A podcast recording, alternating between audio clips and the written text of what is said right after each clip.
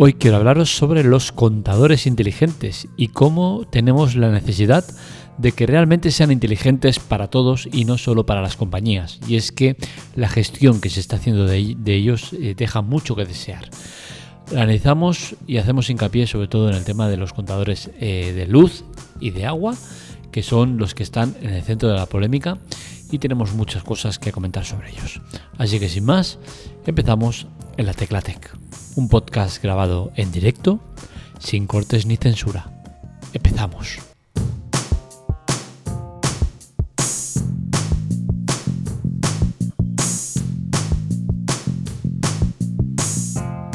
Cada vez se están dando más casos de estafas, sobre todo con el tema de, la luz y del agua.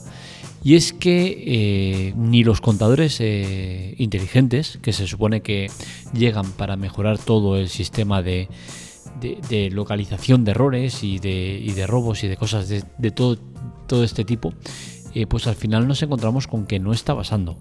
Con los contadores del agua se están dando muchos casos en los cuales eh, existen errores de lectura o malas eh, facturas que dan como resultado que el cliente acaba pagando un dineral que no le corresponde. Lo peor es que eh, imaginemos que tú estás pagando una factura de agua de 40-50 euros y de golpe por razón te llega una de 200 euros. Bien, llamas a la compañía eh, para quejarte, te envían un técnico, el técnico determina que no hay ninguna fuga, no hay ningún robo de, agua, con la cual cosa todo está correcto, te toca pagar. Si tú no estás de acuerdo, pues ya te tienes que meter en pleitos, en abogados en movidas, que seguramente acabarán dándote la razón, pero te generarán un coste en el tiempo y en la cartera que quizás no te sale a cuenta. Recientemente se ha dado el caso de una señora la cual pues tenía un consumo de agua eh, justito, más bien poco, porque eh, vivía ya sola eh, en, el piso y resulta que le llegó una factura de, varios miles de euros, ¿no? Era lo equivalente a, llenar varias piscinas olímpicas. La, la señora se quejó dijo que ella vivía sola, que no tenía ninguna fuga, no tenía nada. La compañía lo verificó, no había ninguna fuga ni nada, pero le dijeron que todo estaba correcto y que tenía que pagar. Evidentemente se trata de un error, pero son unos errores que lamentablemente siempre favorecen a la empresa. Y creo que es donde se tiene que cambiar, ¿no? Lo que no puede ser es que eh, se nos impongan los contadores eh, inteligentes porque se nos han impuesto tanto de luz como de agua y nos encontremos con que eh, los datos que dan no son precisos, no son correctos y que al final el usuario está expuesto a las compañías y su manipulación. Es decir, si un, si un contador es capaz de determinar que hay una fuga, porque los del agua son capaces de hacerlo, y de hecho me consta que, que le sale el aviso y te avisan y te pueden decir, pues ¿por qué no se programan para que eh, tú puedas eh, ordenarles, oye, llegados a tanto volumen de, de mensual, avísame? ¿Por qué? Porque eh, si da el caso, sobre todo con el de la luz, con el del agua no se pincha tanto, no se, no se suele hacer el trapicheo este de, piratear el contador de, del agua, pero con el de la luz sí que se hace, ¿no? Se empalma en, en la caja de contadores y te acaban robando luz.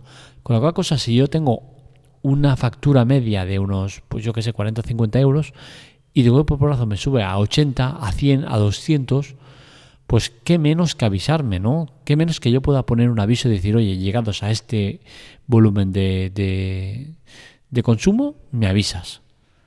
Los contadores inteligentes son capaces de hacerlo, tienen esa posibilidad, ¿no? Entonces, ¿por qué no se hace? Pues bien, porque a la compañía no le interesa. A la compañía lo único que quiere con los contadores eh, inteligentes es ser capaz de recopilar el máximo de datos posibles y usarlos a su antojo. Me he encontrado con una problemática en mi edificio y es que eh, los contadores eléctricos nuevos pues permiten que desde la central puedan hacer cambios de, tarifas sin necesidad de que venga nadie y, y, al momento, ¿no? ¿Qué sucede? Pues que nos cambiaron el consumo del contador. Por todo el morro, sin avisar. Tú tienes un contrato y de golpe por otro te lo cambian. Ese cambio fue a menos potencia.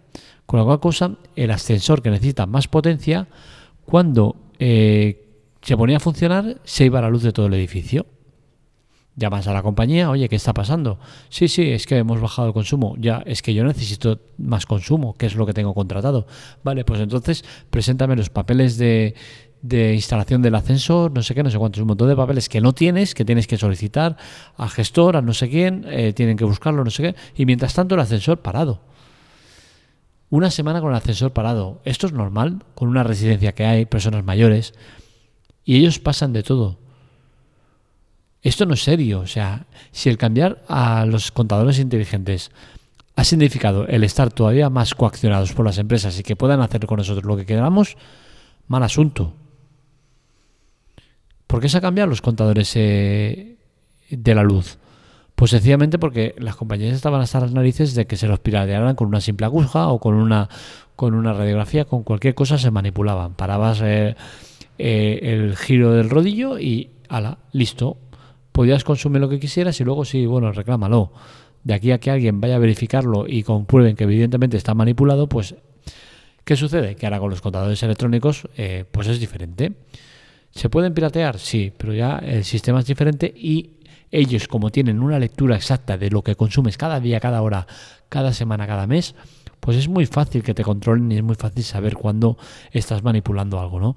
Entonces, al final lo que me fastidia es eso, ¿no? Que los contadores electrónicos inteligentes para lo único que han servido es para que las empresas tengan mucho más control del que ya tenían sobre nosotros, que era mucho. Si un contador inteligente no sirve para avisar al cliente que algo está sucediendo, mal asunto. ¿Puedes hacer comprobaciones? Sí, se puede. ¿no? Tú quitas la luz de la general de la luz y si todavía está parpadeando, quiere decir que te están, te están eh, quitando electricidad. Pero es que es muy triste que tengas que llegar a estos pasos cuando un contador inteligente sería capaz de darte esa información directamente al móvil o vía web o vía como sea, ¿no? Creo que es necesario que las compañías empiecen a usar los contadores inteligentes de la manera adecuada o la manera correcta de hacerlo, que es el que haya una interacción con el, con el usuario. De otra manera no me sirve y, y pensaré siempre que ha sido con el único objetivo de lo que, de lo que es ganar más dinero ellos. ¿Por qué? Porque al final la lectura del agua hasta hace un tiempo, pues pasaba una persona, lo conectaba a, la centralita de, los contadores y hacía la lectura. Antiguamente era uno a uno. Pasaron a esta tecnología que permitía solo tener que enchufarlo a uno y le hacía la lectura de todos los contadores. Ahora directamente esa lectura, en vez de pincharlo el, técnico que viene, pues lo hace en una centralita que han instalado y esa centralita es la que pasa la información directamente a la central o, al repetidor o a lo que sea, ¿no? Entonces ya se han ahorrado el, gasto de tener a gente trabajando haciendo la lectura, que ya de por sí es un trabajo no cualificado y muy mal pagado, eh, pero bueno, al menos daba trabajo, ¿no? A la gente. Entonces las compañías ya directamente se han ahorrado ese gasto.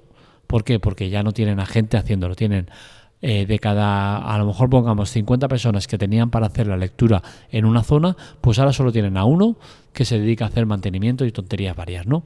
Entonces, eh, el tema es ese, ¿no? Que los contadores inteligentes lo único que hacen es beneficiar a la empresa. Eso que lo tengáis claro, que sepáis que siguen habiendo muchas estafas, eh, muchas lecturas falsas y que es muy difícil justificarlo luego y que te den la razón. Hasta aquí el podcast de hoy. Espero que os haya gustado. Este y otros artículos los encontraréis en la teclatec.com. Para contactar con nosotros, redes sociales, Twitter y Telegram en arroba teclatec y para contactar conmigo en arroba markmelia. Os recuerdo que es importante eh, las visitas a la web. La web es lo que nos da de comer, la teclatec.com es lo que nos permite eh, ganar el poco dinero que se gana con, la tecnología, las webs y tal, para hacer mejoras, para implementar cambios, para mantener todo lo que mantenemos, que son muchas cosas que quizás no se ven, pero que ahí están, ¿no? Así que por favor, compartir, eh, darle likes, visitar la web, sobre todo sin bloquear los anuncios y todo eso hace que nosotros sigamos creciendo, mejorando y en definitiva haciendo que los días sean menos con temas interesantes. Un saludo, nos leemos, nos escuchamos.